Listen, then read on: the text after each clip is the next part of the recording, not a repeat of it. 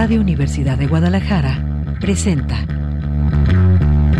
Cosa Pública 2.0. Rubén Martín y Jesús Estrada con los asuntos sociales y políticos más importantes del día. Cosa Pública 2.0. Comenzamos.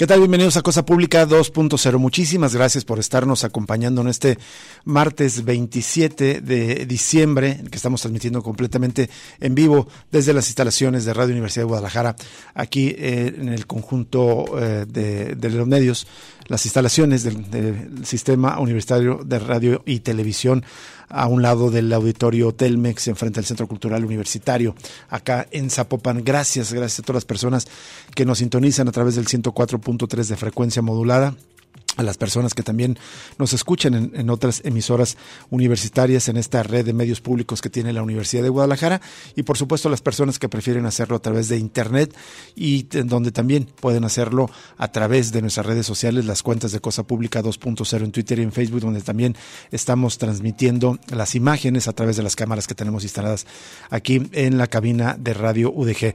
Muchísimas gracias a todas las personas, también a quienes prefieren escuchar el podcast.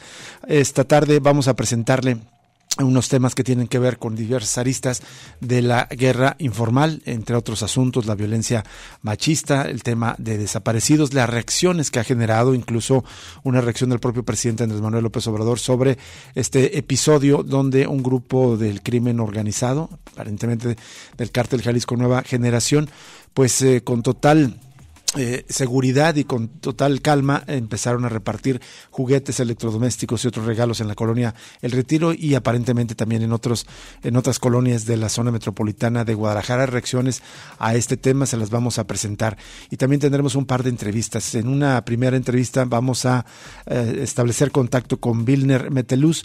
Él es presidente del Comité Ciudadano en Defensa de los Naturalizados y Afromexicanos. Es de origen haitiano y eh, desde hace años encabeza una de las organizaciones que más, eh, digamos, están al pendiente y en defensa de los derechos de los migrantes. Es una situación muy delicada, una nueva eh, un nuevo episodio de la crisis migratoria que hemos eh, atestiguado desde hace varios años que se va incrementando y en estos momentos además en un, en un literalmente en un clima invernal, en un clima de muchísimo frío, muchos muchos migrantes están varados en la frontera, pero también se han presentado episodios de violencia. De esto vamos a hablar con Vilner Meteluz y también en la segunda parte del programa vamos a hablar con Zoe García, presidenta de la Federación de Estudiantes Universitarios, ante las denuncias que presentaron el día de ayer de que el gobierno de Jalisco aparentemente intenta criminalizar al expresidente de la FEU, a Javier Armenta y otros integrantes del Comité en Defensa de, los Espacios Públicos en Huentitán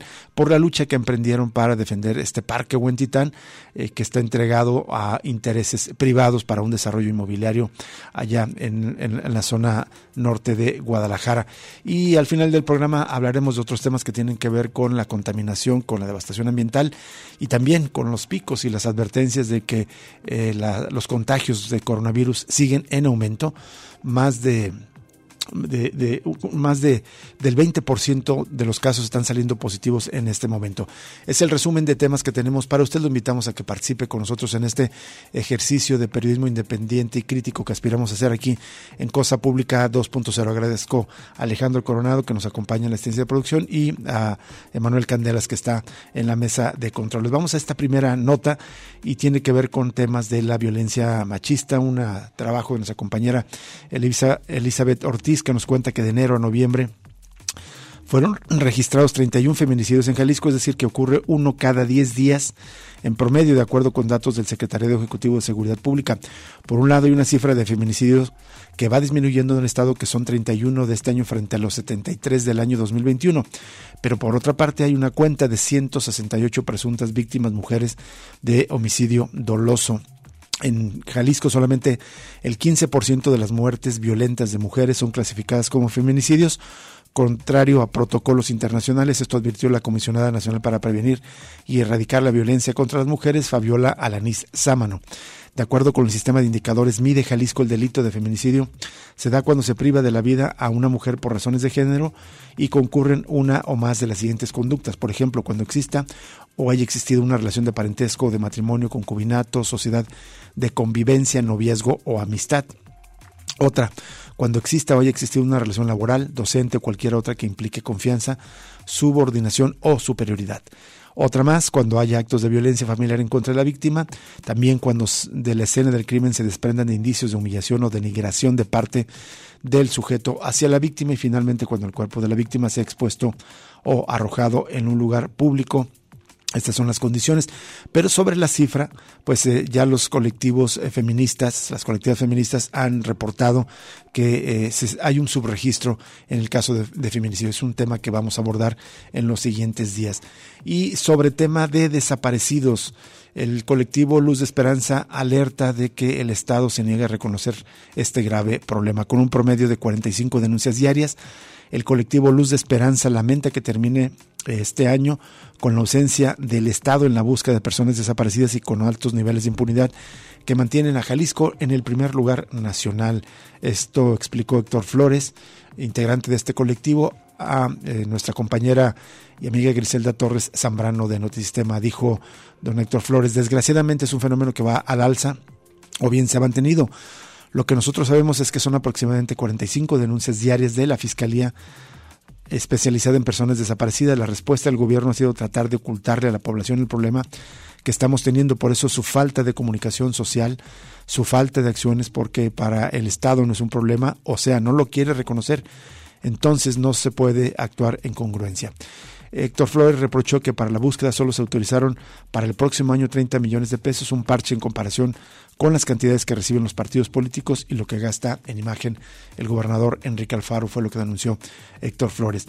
Vamos a otros asuntos, vamos a escuchar un fragmento del audio del presidente Andrés Manuel López Obrador en la conferencia de prensa esta mañana. Y esto es porque pues sigue la indignación de parte de los colectivos, eh, entre otros ayer escuchamos la voz de don Héctor Flores, justo por este episodio donde un grupo de eh, supuestamente integrantes del cártel Jalisco Nueva Generación, si bien no portaban armas en ese momento, era una caravana de 10, 12 vehículos muy vistosos, con luces, incluso con inflables de Santa Claus y que el pasado 21 de, de diciembre se dedicaron a repartir juguetes y mobiliarios electrodomésticos en una colonia muy céntrica de Guadalajara, la colonia El Retiro, que eh, si usted lo ve que está muy cerca del parque, perdón, del hospital civil de, del Templo del Padre Cuellar, entre otros, y pues causó muchísima extrañeza que lo pudieran hacer. Eh, no era, eh, ya era la tarde-noche, pero no era tan tarde y que pudiera estar durante varios, varios minutos ahí repartiendo sus juguetes sin que nadie los molestara.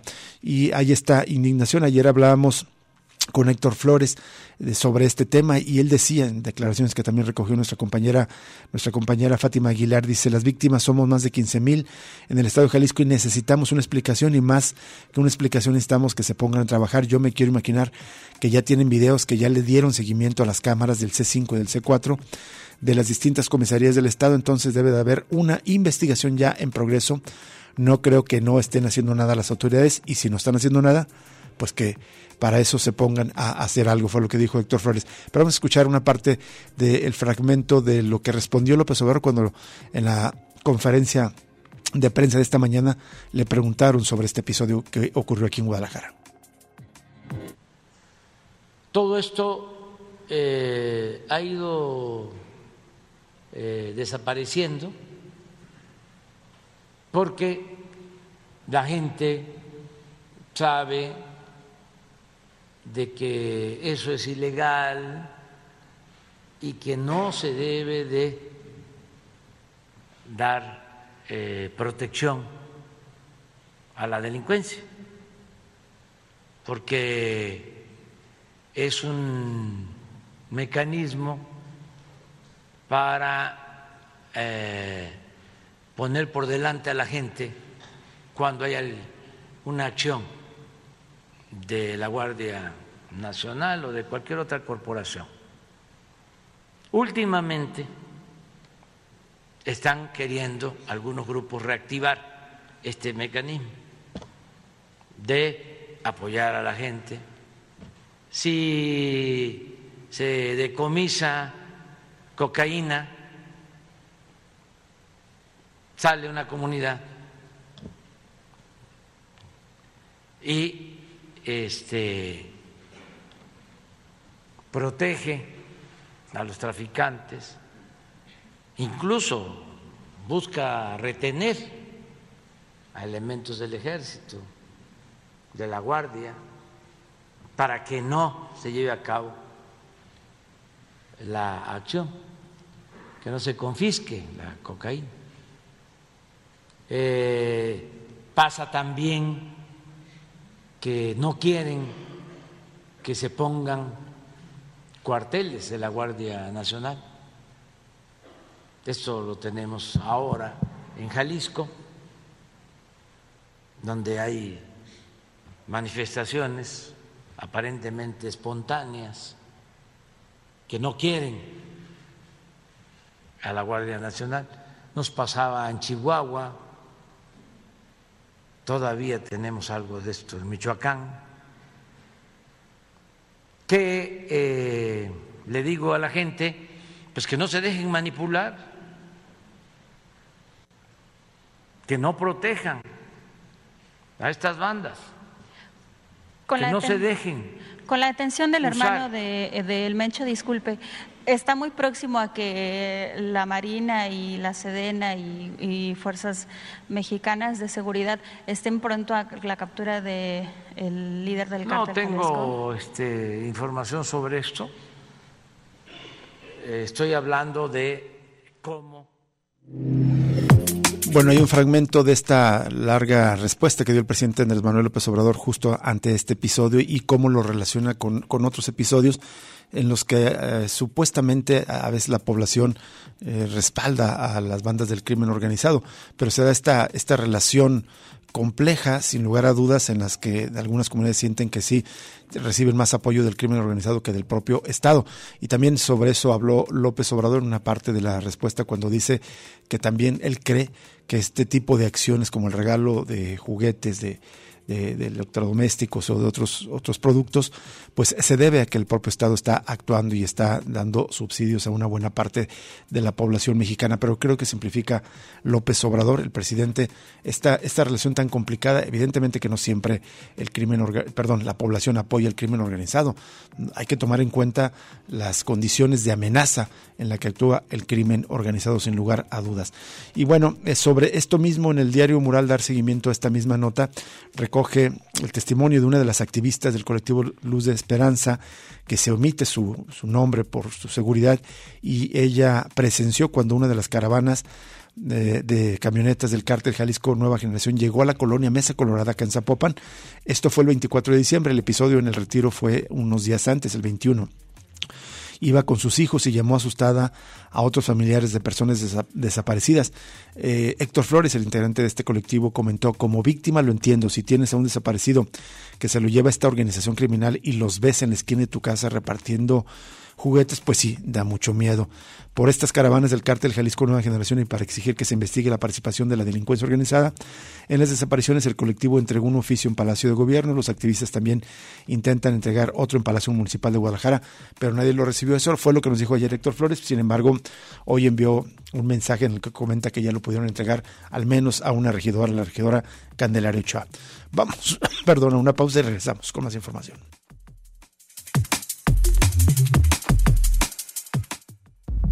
Cosa Pública 2.0 se enriquece con tu opinión. Llámanos al 3134 2222, extensiones 12801, 12802 y 12803. Regresamos en unos momentos.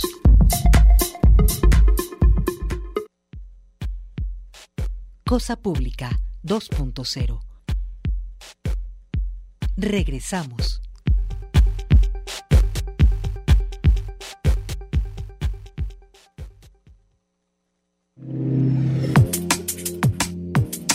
Seguimos en Cosa Pública 2.0 aquí en Radio Universidad de Guadalajara. Vamos a línea telefónica para saludar con mucho gusto a Vilner Meteluz. Él es presidente del Comité Ciudadano en Defensa de los Naturalizados y Afromexicanos.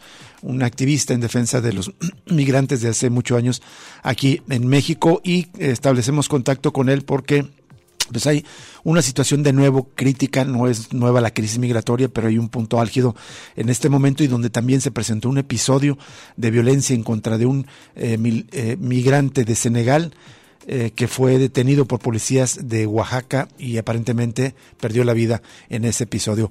Wilner Metelius, ¿cómo estás? Muy buenas tardes, te saluda Rubén Martín. Ah, buenas tardes, Rubén y un saludo a tu radio escucha y muchas gracias por invitarme a tu programa. Al contrario, Wilner, muchísimas gracias por tu disposición de siempre a platicar con nosotros. Eh, me gustaría empezar por este episodio que ah, se ha difundido muy poco, pero que tú has estado insistiendo mucho, Wilner Metelus, en tus redes sociales acerca de esta detención de este ciudadano de Senegal, Dien ML, y que fue detenido por policías eh, de Juchitán en Oaxaca y que perdió la vida en ese episodio.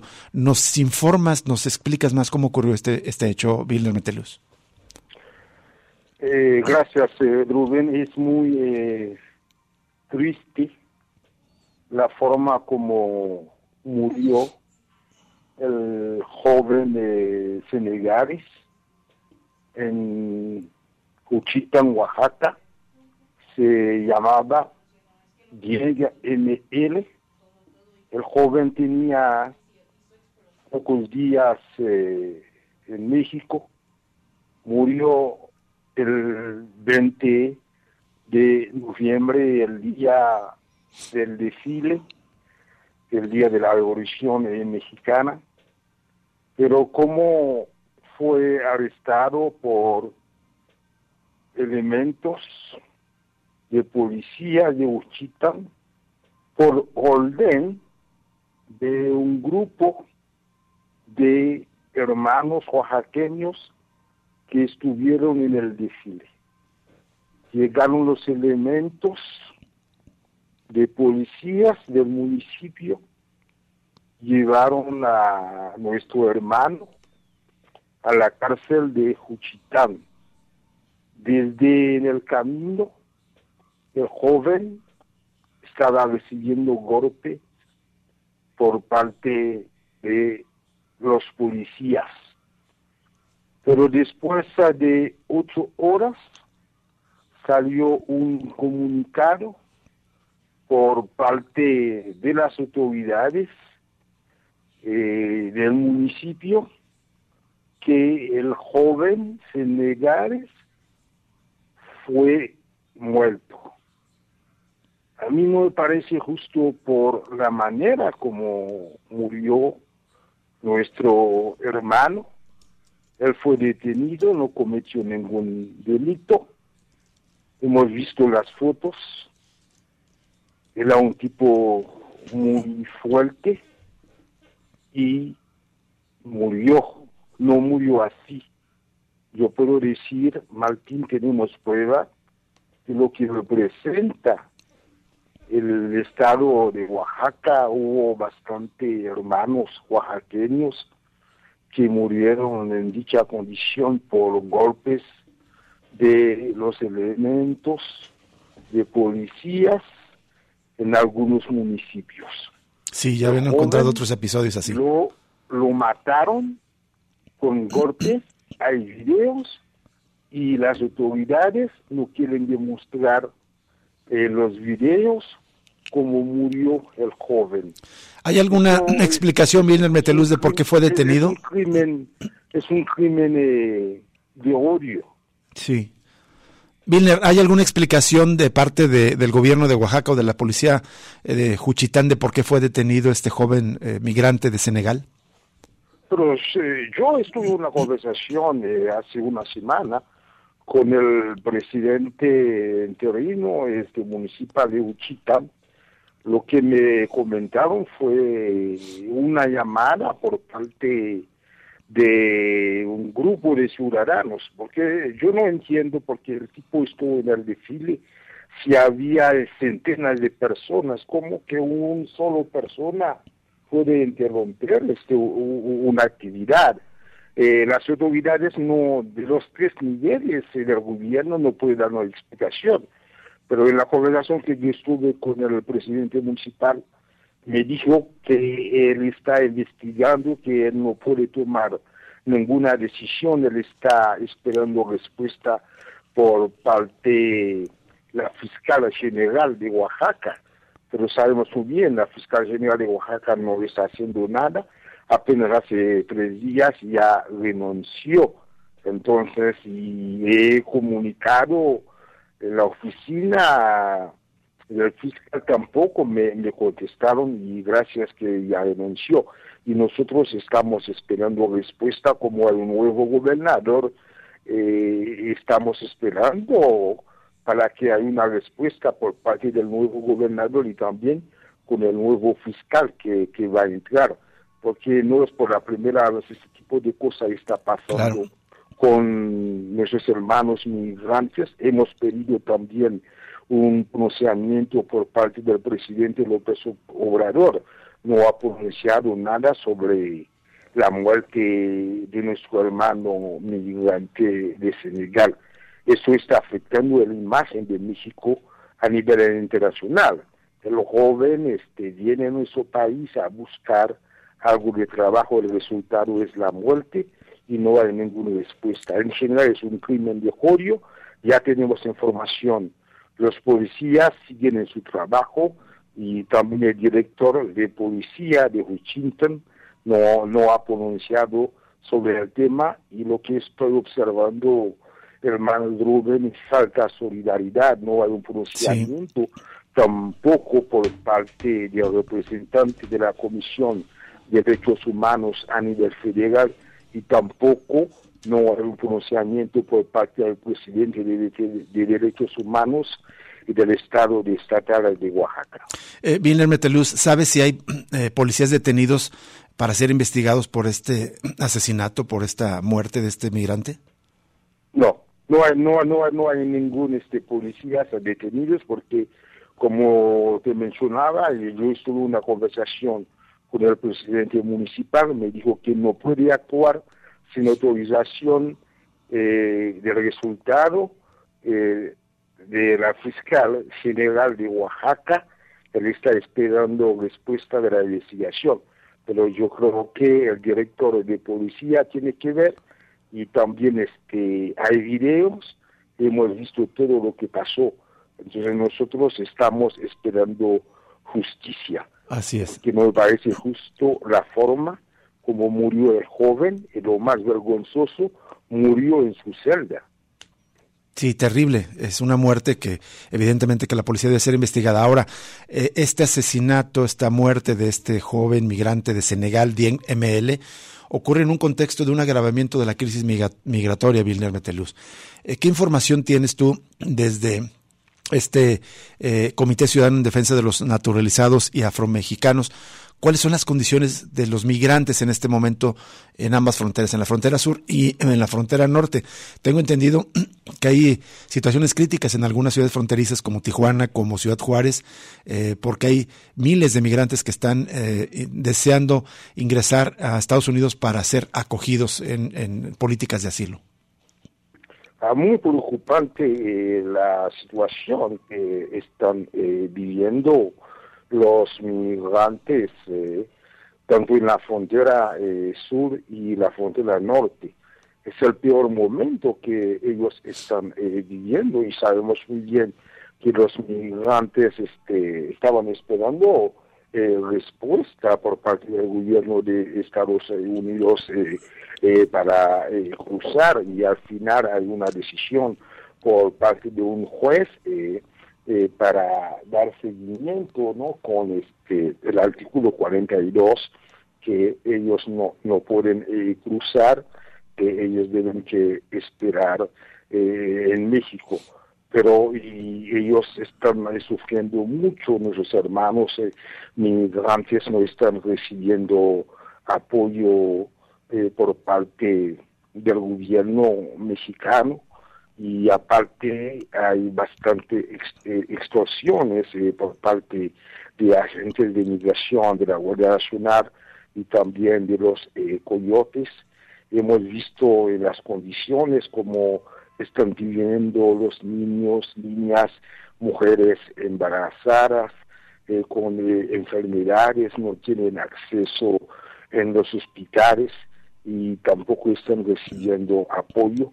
Y la mayoría de ellos saben que realmente la forma como está la política hoy en día en Estados Unidos, los que llegaron a cruzar la frontera y sabemos muy bien eh, tipos de problemas que ellos están confrontando con la política eh, del gobernador eh, de Texas, eh, Abbott, están enviando a los eh, migrantes de Texas a, Washington para demostrar realmente que la política de Joe Biden a favor de los migrantes, pero en realidad no es así, es algo vergonzoso por los que están pasando con los migrantes. Y aparte de eso es falta de solidaridad por parte del gobierno mexicano, una parte a los migrantes que se encuentran en la frontera sur y la frontera norte. Hoy en día hay más migrantes en la frontera norte, ahí ellos se están concentrando. He hablado con eh, los migrantes, la idea de ellos eh, de quedarse en México, pero en la realidad eh, no hay ninguna oportunidad, oportunidad realmente. El gobierno mexicano no está ayudando como tal a los migrantes. Hemos visto lo que está pasando con nuestros hermanos eh, migrantes haitianos, africanos, venezolanos y de otros eh, países. Ellos entregaron sus solicitudes eh, para pedir refugio y asilo en nuestro país, pero ellos no están recibiendo respuestas por parte de Comar y sin fuente de trabajo. Los que llegaron a conseguir algo de trabajo no tienen RFC, ellos no tienen este seguro social, están sufriendo mucho, eh, bastante, ellos están recibiendo también bastante de discriminación por parte de muchos hermanos mexicanos y ellos no están recibiendo apoyo en cuestión de alimentación. En el camino hemos eh, visto en los últimos meses manifestaciones de propios eh, mexicanos eh, contra los migrantes y aparte maltratos y abusos por agentes de migración y también este de la Guardia Nacional. Entonces México deja de ser un país solidario a los migrantes y la forma como está la política de Estados Unidos, que siguen deportando a hermanos eh, migrantes mexicanos eh, en Estados Unidos. Es una crisis eh, muy fuerte y el presidente López Obrador, un hombre que viene de un movimiento social, durante su campaña electoral en el año 2018 dijo que iba a resolver el problema de los migrantes, lo que estamos viendo hoy en día es abuso contra nuestros hermanos migrantes y él no quiere cambiar su estrategia política porque tiene un compromiso con el gobierno de Estados Unidos desde que él firmó el pacto primero con el expresidente de Estados Unidos, Donald Trump, y ahora con eh, Joe, Joe Biden en cambio de vacunas y para defender eh, a los migrantes. Entonces, eh, los migrantes están sufriendo muchísimo. El próximo año que viene eh, la crisis va a seguir porque el presidente López Obrador no va a cambiar su estrategia política por el compromiso que él tiene con el gobierno de Estados Unidos. Pero como ahorita está hablando de una integración para América Latina, él debe demostrar realmente que está dispuesto para resolver la crisis. Pero yo creo que es una crisis que el gobierno mexicano solo no puede solucionar. Necesita la participación de los gobiernos de la región y también de organismos internacionales y no hemos visto voluntad realmente por parte de los gobiernos eh, corruptos eh, de Centroamérica. Nosotros lo que estamos exigiendo para que haya un cambio por parte de su gobierno y también para regularizar a los inmigrantes que se encuentran en nuestro país. Yo creo que México debe aprovechar la presencia de estos migrantes para crear frente de trabajo para ellos, porque en la realidad hoy en día ellos están viviendo en condiciones infrahumanas, ya tenemos a miles de hermanos migrantes que están encarcelados en la estación migratoria siglo XXI. La estación migratoria siglo XXI tiene espacio para 2.500 personas, hoy en día hay más de 5.000 migrantes adentro. Y aparte de eso hay extorsiones por parte de grupos criminales y coyotes, les están pagando mucho dinero, hay tráficos de órganos y también este, hay muchas mujeres hoy están trabajando este, para los eh, coyotes, hay niños, mujeres y están sufriendo mucho por parte de extorsiones de los eh, bandidos. Y hoy en día eh, no hay renta como tal eh, con los narcotraficantes ahorita.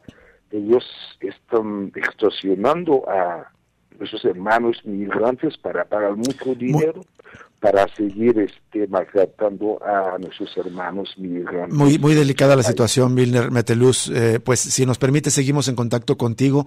Esperemos que la situación mejore, que haya atención, que cambie este, esta decisión que está pendiente. De hecho, me parece que hoy podría resolverse esta situación del título 42 decretado por Donald Trump que está impidiendo la entrada de solicitantes de asilo. Gracias, Milner Meteluz, por aceptar conversar con nosotros. Buenas tardes.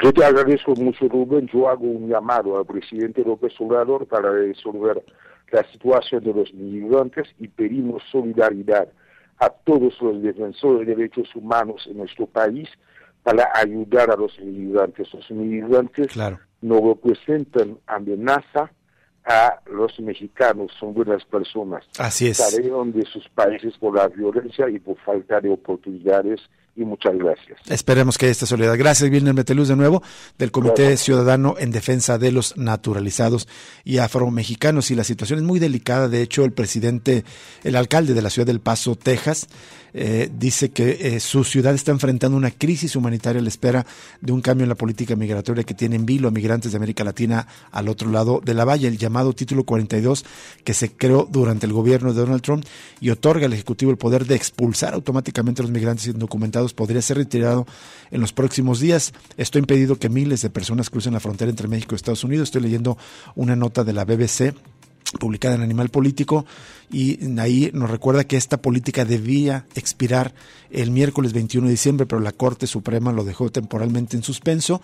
Eh, el día de ayer el presidente del máximo tribunal, el juez John Roberts, bloqueó temporalmente su fin en espera de un fallo sobre un recurso de emergencia representado por una serie, de estados liderados por republicanos que piden que la política permanezca vigente, pero se esperaba que este mismo día, este martes, pueda haber un cambio en esta política y esto pueda pues dar esperanzas a, a miles de personas solicitantes de asilo. Entre tanto, imagínese usted el frío que está haciendo aquí en Guadalajara, imagínese el frío en la frontera, por ejemplo en El Paso y en otras eh, eh, ciudades también del norte como Tijuana, en esas condiciones extremas de, clima, sin medios, sin recursos, así están viviendo miles de migrantes lamentablemente. Tenemos que ser solidarios y crear las condiciones para que tengan por lo menos una estancia digna mientras van de paso hacia Estados Unidos. Vamos a una pausa y regresamos con eh, la entrevista con Zoe García, presidenta de la Federación de Estudiantes Universitarios.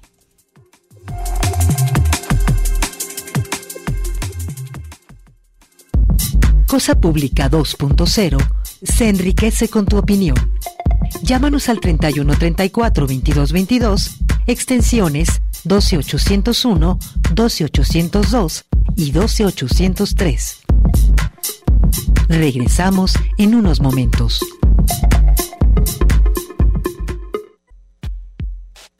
Cosa Pública 2.0. Regresamos.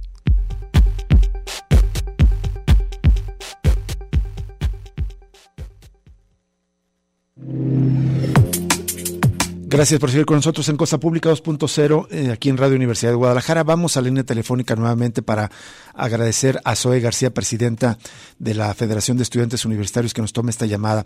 La FEU ayer dio a conocer un comunicado en el que está denunciando eh, la persecución política del gobierno de Jalisco en contra del expresidente de la FEU, Javier Armenta, por su participación en, el, eh, en la lucha de defensa del Parque eh, Huentitán.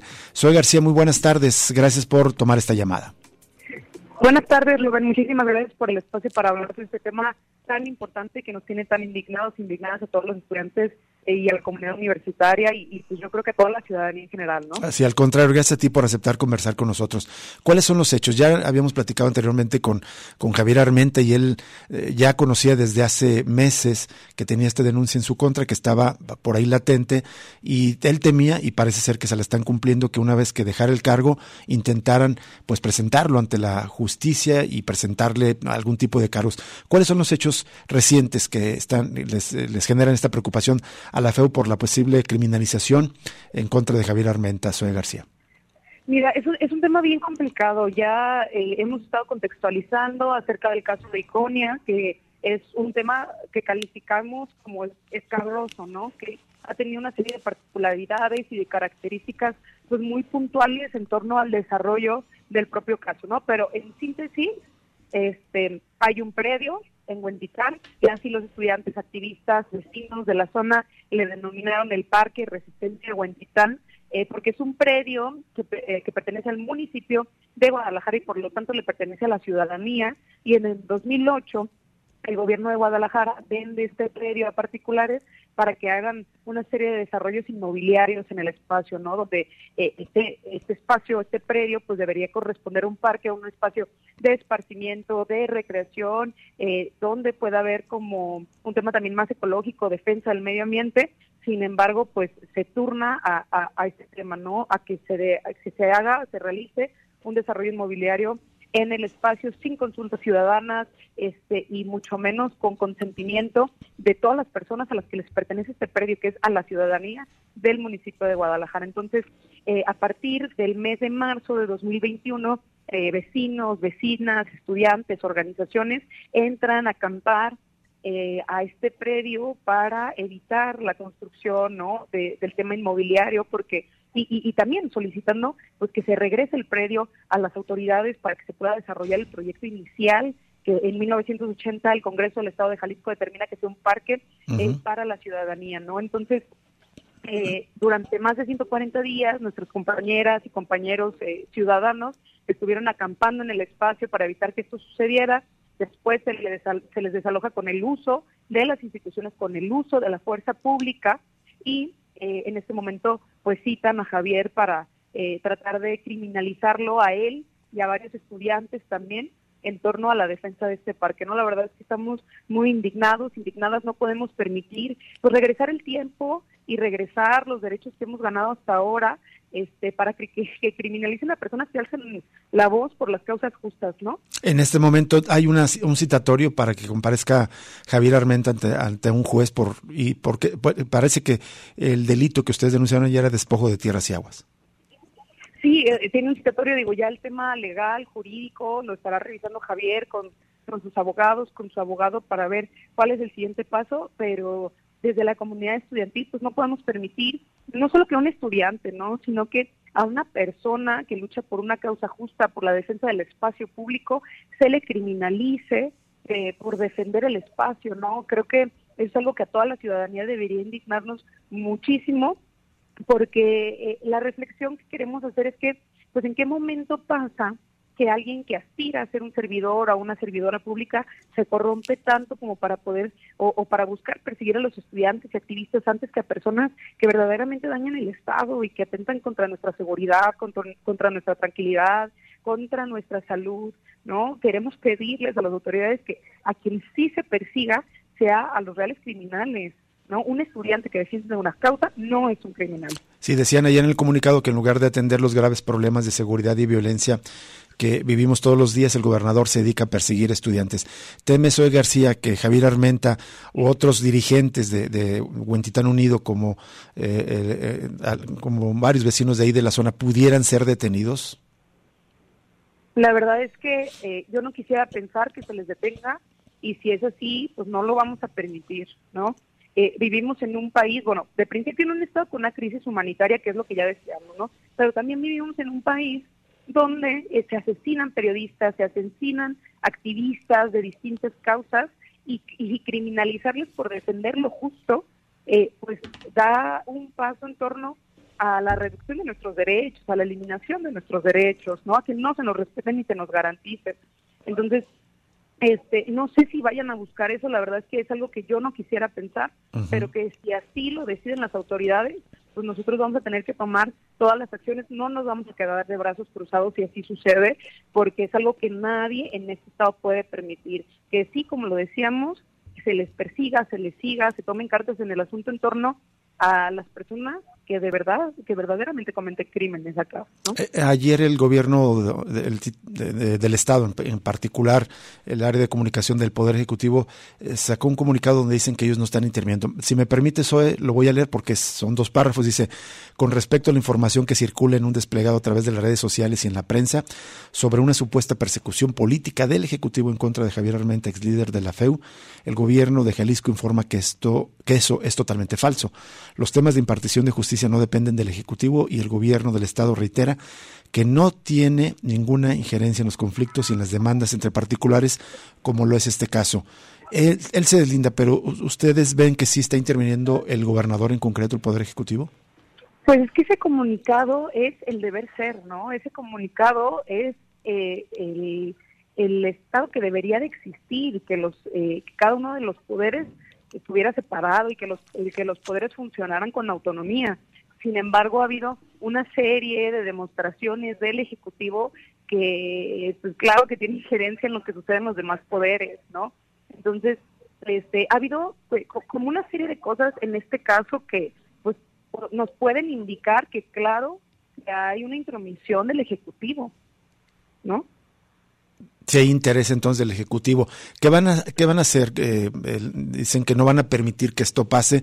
Eh, que no sé si qué, están pensando desde la Federación de Estudiantes Universitarios eh, llevar a cabo para impedir que se criminalice a Javier Armenta y a otros vecinos de Huentitán, Soy García.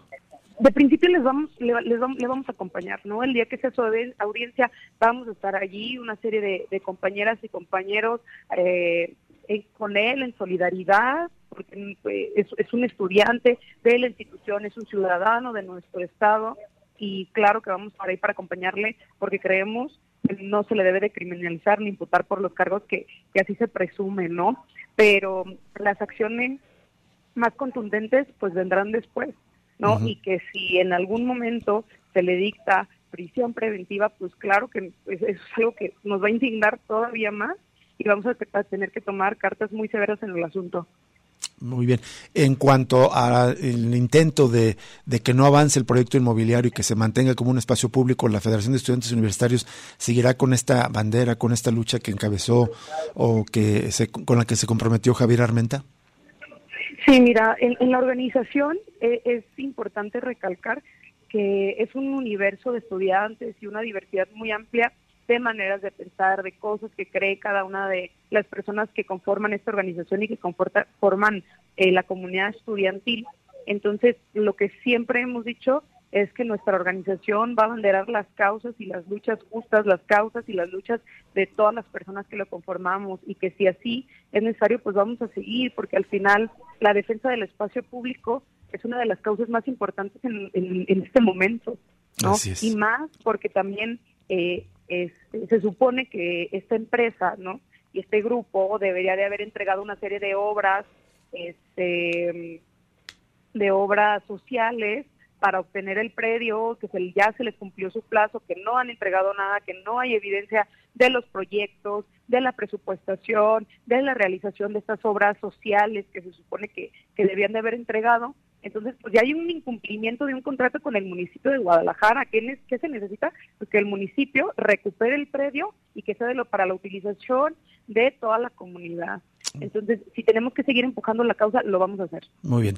Muchísimas gracias, Zoe García, presidenta de la Federación de Estudiantes Universitarios, por aceptar conversar con nosotros. Muchas gracias, Rubén. Y a mí también me gustaría darle un mensaje a las juventudes que nos escuchan, a las, a las y los estudiantes este, que, en este momento pues sintonizan el espacio, ¿no? Eh, pues tenemos el, mensaje de que, o, más bien la pregunta, ¿no? Si entre nosotras y nosotros vamos a permitir que se criminalice a alguien que alza la voz por las luchas que son de todas y de todos, eh, dentro de nosotros, los jóvenes, las juventudes, debe existir un alma revolucionaria. Y esa alma revolucionaria tiene que siempre apuntar hasta este, a que se cumpla lo que habéis cumplido y al final si el gobernador Enrique Alfaro quería convertirse en un ejemplo para las juventudes, pues le queremos decir que sí, que sí se ha vuelto un ejemplo de exactamente todo lo que no creemos y todo lo que no queremos hacer en el futuro. Muy bien, muchísimas gracias, señor García, de nuevo. Buena tarde. Muchísimas gracias. Hasta luego. Soy García, presidenta de la Federación de Estudiantes Universitarios, con este tema tan delicado, pues eh, estas políticas de criminalización que llevan a cabo muchísimos gobiernos. Yo coincido con Soy García, si bien hay un comunicado de deslinde del gobierno del Estado, claramente no existe separación de poderes aquí en el Estado de Jalisco, eso lo sabemos perfectamente. Vamos a una pausa y regresamos con el último bloque de Cosa Pública 2.0.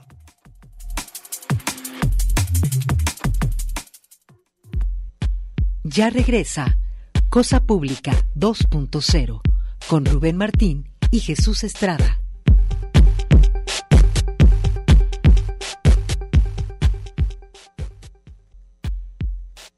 Cosa Pública 2.0.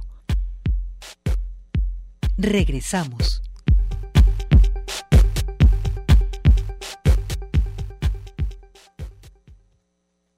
Desde hace semanas hemos estado comentando que hay una crisis del tema de recolección de basura, del servicio de recolección de basura de aseo público por incumplimiento de la empresa Capsegil con varios gobiernos municipales que decidieron concesionar este servicio.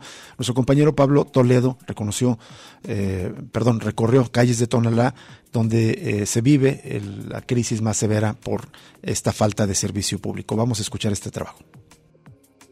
El día de hoy por la mañana tuvimos la oportunidad de estar visitando algunas de las calles eh, allá en, en el municipio de Tonalá y decirte pues lo esperado, lo que el temor de los vecinos era que luego de la Nochebuena y la Navidad, el día siguiente, es decir, hoy, eh, pues las calles se mantuvieran inundadas de basura. Esto pues por el servicio que suspendió o que no está brindando como debería ser la empresa CAPSA y las pocas unidades que mantiene el ayuntamiento de Tonalá para estar recolectando la basura. Pues hoy encontramos, Víctor, Celia, pues ya no solamente la basura, la basura tradicional, es decir, pues los desechos, la basura que se va acumulando del hogar, hoy pues reinaban las cajas, el papel de regalo, las cajas de pantallas de televisión, de triciclos, de bicicletas, de todos los regalos eh, que se dieron en este 25 de diciembre, pues esto sumó más a la cantidad de basura que ya de por sí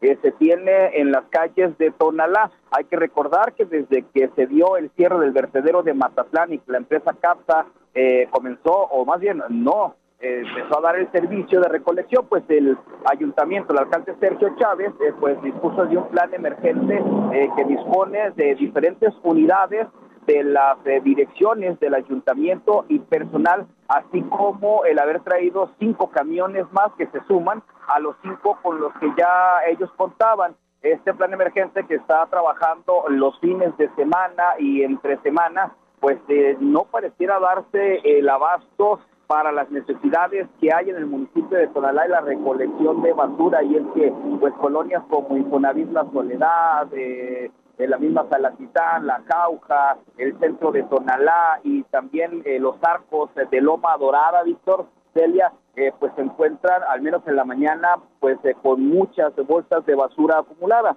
Si gustan, vamos a escuchar a la señora Ofelia Díaz. Ella es una habitante de ahí de Loma Dorada, quien estaba sacando la basura y nos decía que pues están, ellos les dieron un anuncio de sacar la basura ahí a la glorieta, a, justo a un costado de las letras de Loma Dorada, eh, pese a esto, a que pues el alcalde en todo momento le ha pedido a las personas que no saquen la basura, pero esto si no está pasando el camión. Escuchemos a la señora Ofelia Díaz. Está igual, está horrible, vean la contaminación. Está todo bien feo. Pero no, no pasan más camiones, o, o cuántos días pasan la semana. Pasan, pues casi pasan diario, pero a veces pasan temprano y a veces más tarde. Pero sí se, se, está acumulando la basura. Sí, se acumula. Ahorita en este momento usted viene a dejar sus bolsitas ahí a la esquina, pero pues por indicación me dice. Sí. Ahí están. Y, es complicado porque se viene otra fecha, el siguiente fin de semana, no, no estar pasando el carretón diario. No, no está pasando. Y es precisamente lo que preocupa a los habitantes de la zona que el próximo fin de semana, que si llega el 31 y el primero, que ya estamos eh, cambiando de año, pues el que se vaya a, nuevamente a acumular la basura y pues por ello ellos dicen tratar de aguantarla lo más posible dentro de sus eh, viviendas, pero al empezarse a descomponer los desechos, pues no les queda otra más que sacarla a las esquinas, ya que a decir de ellos, pues estar conviviendo con los olores, pues les causa hasta malestares en su salud. Cuando nos retirábamos de la zona de Loma Dorada, Víctor, Celia, alcanzamos a observar que algunos eh, camiones con la leyenda de Tonalá y la leyenda de no sacar la, la basura a las esquinas comenzaban a dar recorrido. Unas iban pues ya completamente llenas y otras eh, pues estaban haciendo el levantamiento ahí sobre la avenida Patria. Eh, uno de los problemas de dejar las bolsas en la calle Bien, ya les vamos a eh, dejar la nota completa de nuestro compañero Pablo Toledo, esta crónica de cómo sigue eh, el problema de recolección de basura allá en el municipio de Tonalá, pero pues ya nos tenemos que despedir. Muchísimas gracias por habernos acompañado en esta emisión completamente en vivo de Cosa Pública 2.0. Lo invitamos a permanecer en sintonía de la programación de Radio Universidad de Guadalajara y por supuesto lo invitamos a que mañana nos vuelva a acompañar a otra jornada de análisis crítico de la realidad aquí en Cosa Pública 2.0. Hasta mañana, muchas gracias.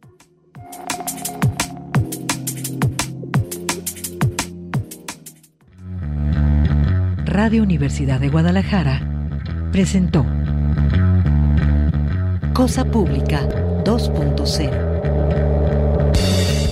Rubén Martín y Jesús Estrada con el análisis crítico de la actualidad. Cosa Pública 2.0. Gracias por escucharnos.